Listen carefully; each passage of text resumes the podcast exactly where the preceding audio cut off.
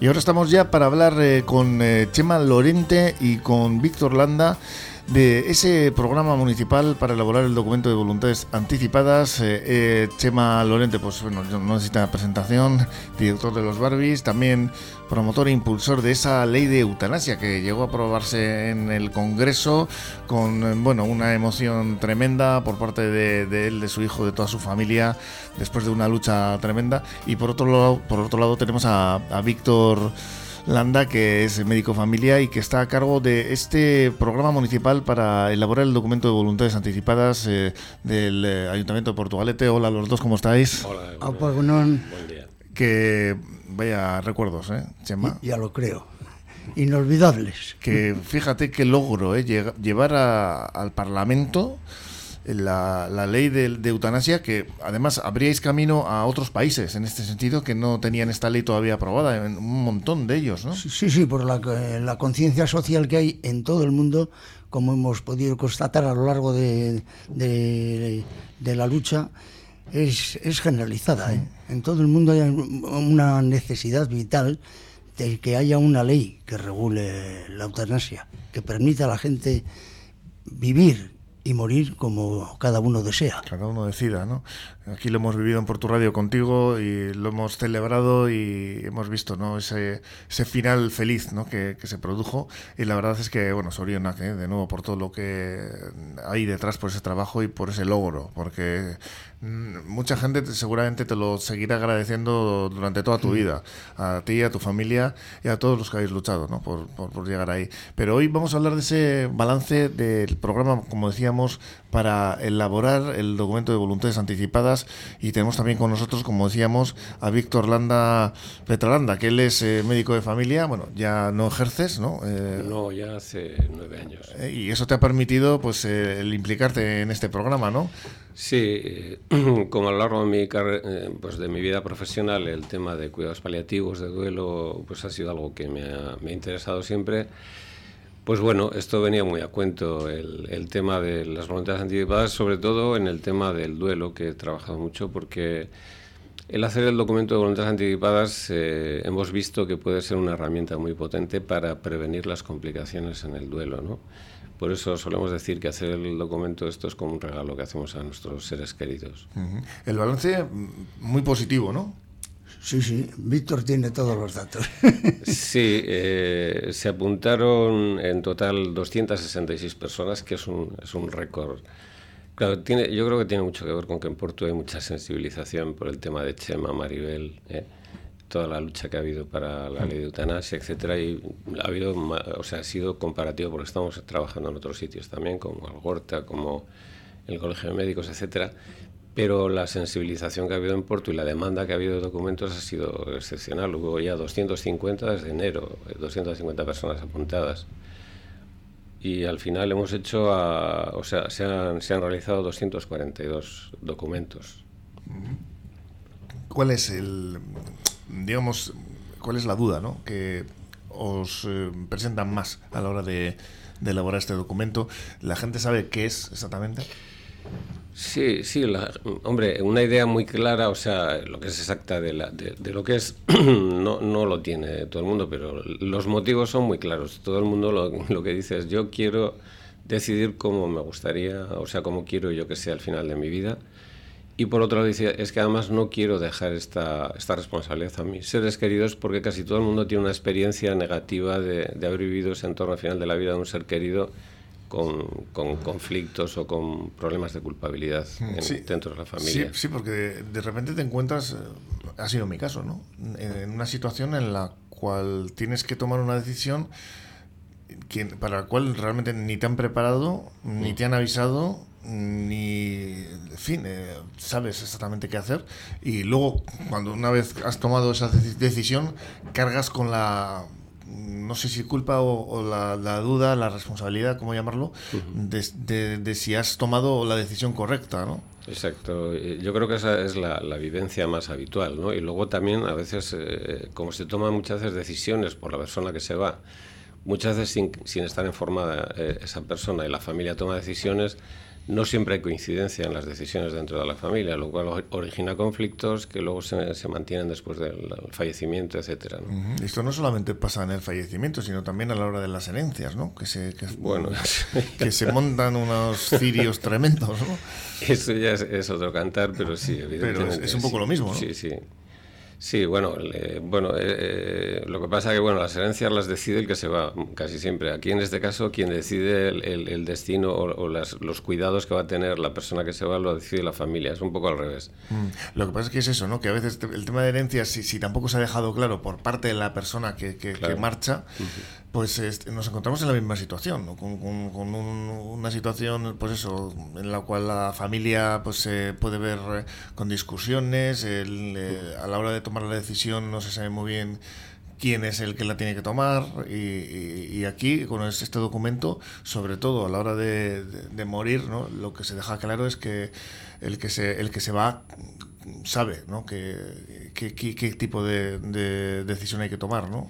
Claro, eh, sí, un poco en ese sentido sí que tienes razón que eh, aquí el que se va lo deja todo muy clarito para que no tenga que decidir nada la familia, ¿no? O sea, ya deja todos los puntos decididos, el máximo de, puntos decididos para que la familia no, no, tenga que tomar decisiones que no le corresponden, ¿no? Pues este documento para de voluntades anticipadas que, como decimos, aquí hemos visto que ha tenido mucho éxito. Yo no sé si en otros municipios eh, de la comarca o de Vizcaya, eh, en qué situación están ahora mismo con, con este documento, si hay información, en fin. Bueno, la información es muy desigual y tampoco hay datos de, de otras, de, de otros pueblos, diríamos, ¿no? Eh, como he dicho, nosotros de la experiencia que tenemos, porque hemos trabajado en Guecho, en Sestao, en, eh, en, Bilbao, en el Colegio de Médicos, en Baracaldo. Eh, bueno, aquí la, la, respuesta ha sido enorme. El día que hicimos la presentación de, de, esto, del documento, en, en Santa Clara, eh, se llenó el, el, el, recinto y quedó mucha gente fuera, y había 180 personas dentro. O sea que sí se ve que hay una sensibilización especial en Portugalete. Y si, no sé, por, por curiosidad, si te puedo decir que el, casi dos de cada tres personas que lo han hecho han sido mujeres. Que la edad media, bueno, por debajo de, de, 30 años solo ha habido una persona. La gran mayoría ha sido por encima de los, de los 30 años. Sí, parece que los que tienen menos de 30 años no se van a morir, ¿no? esa, esa, idea parece que... Ni morir ni quedar imposibilitados pues, tampoco, sí, ¿eh? Sí, sí. Sí, pues, mayoritariamente el 80% ha sido gente mayor de, 60 años. Mayores de 60 años. El 80% de los que lo han hecho. Y una proporción mayor de mujeres. Una proporción de 2 a 3, eh, casi un 33% de hombres, eh, 67% de mujeres. y parece que la mujer siempre es como más responsable o qué, qué pasa.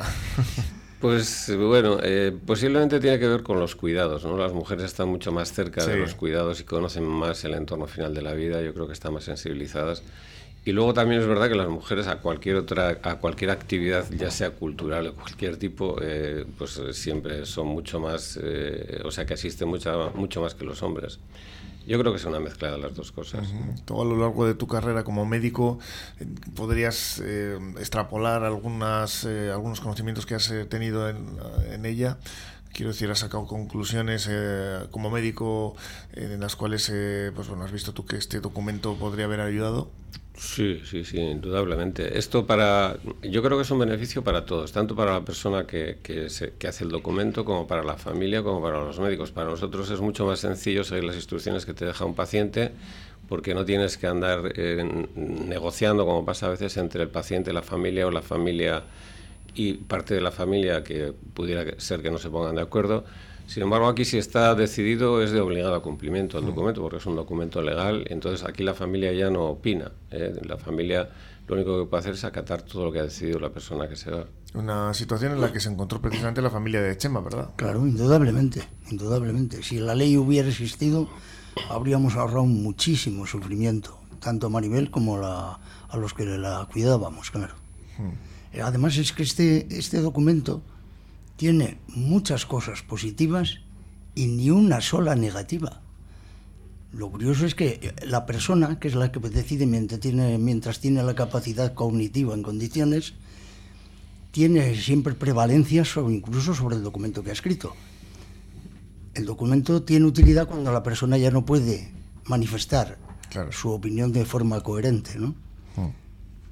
Así que es, es, a mí me parece tan simple, tan, tan fácil de tomar la decisión de hacer el documento, algo que no tiene ni un solo inconveniente y tiene bastantes virtudes, pero bueno, hay, así todo hay gente que le cuesta un documento legal en el que podemos dejar instrucciones dirigidas al personal sanitario acerca de nuestros deseos en temas relacionados con la salud, como nos informan desde el ayuntamiento, para tenerlos en cuenta en caso de perder la capacidad para expresar nuestra voluntad. ¿no?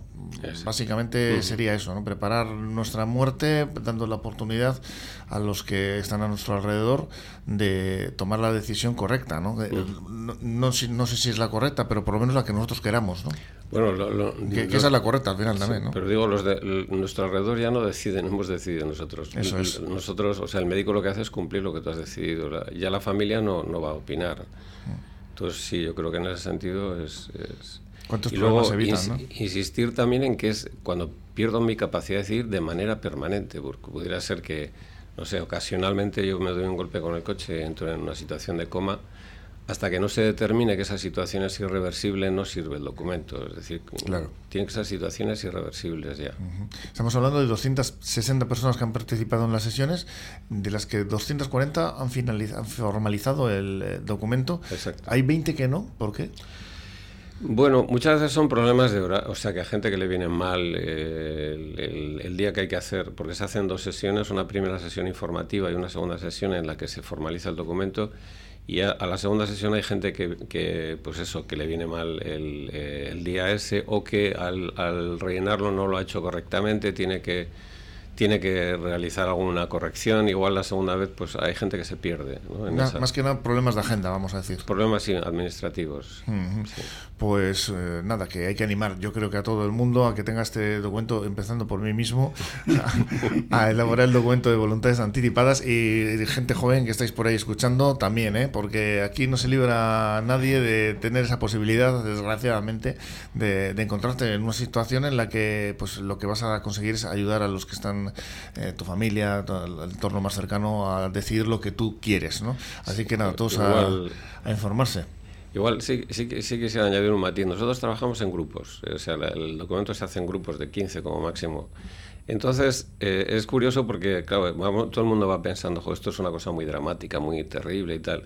Se, se, crea, se suele crear un clima bastante distendido en que la gente se bromea incluso. Sí, que no es eh, nada pues tétrico ni nada siniestro. No, porque solemos hacer una ronda de por qué quieres hacer el documento. Entonces hay, hay motivos tan diversos y se, se enriquece muchísimo todas las dudas posibles que puedan generar. Entonces, el trabajar en grupo es muy, muy, muy grato para, para todos. ¿Dónde tienen que ir, por último? Eh, para, para, apuntarse, pues bueno, hay una en la página web del, de esto del ayuntamiento y también un teléfono, el teléfono de la... Pero todo esto está, yo los números no tengo aquí. Pero bueno, está en la página web del ayuntamiento. Víctor, que nos quedamos sin tiempo, Víctor Landa, médico de familia, es que ricasco por contarnos y Sorionak por este resultado y Chema Lorente, eh, que nada, que da gusto oír que se hacen bien las cosas. Así es. Es que ricasco.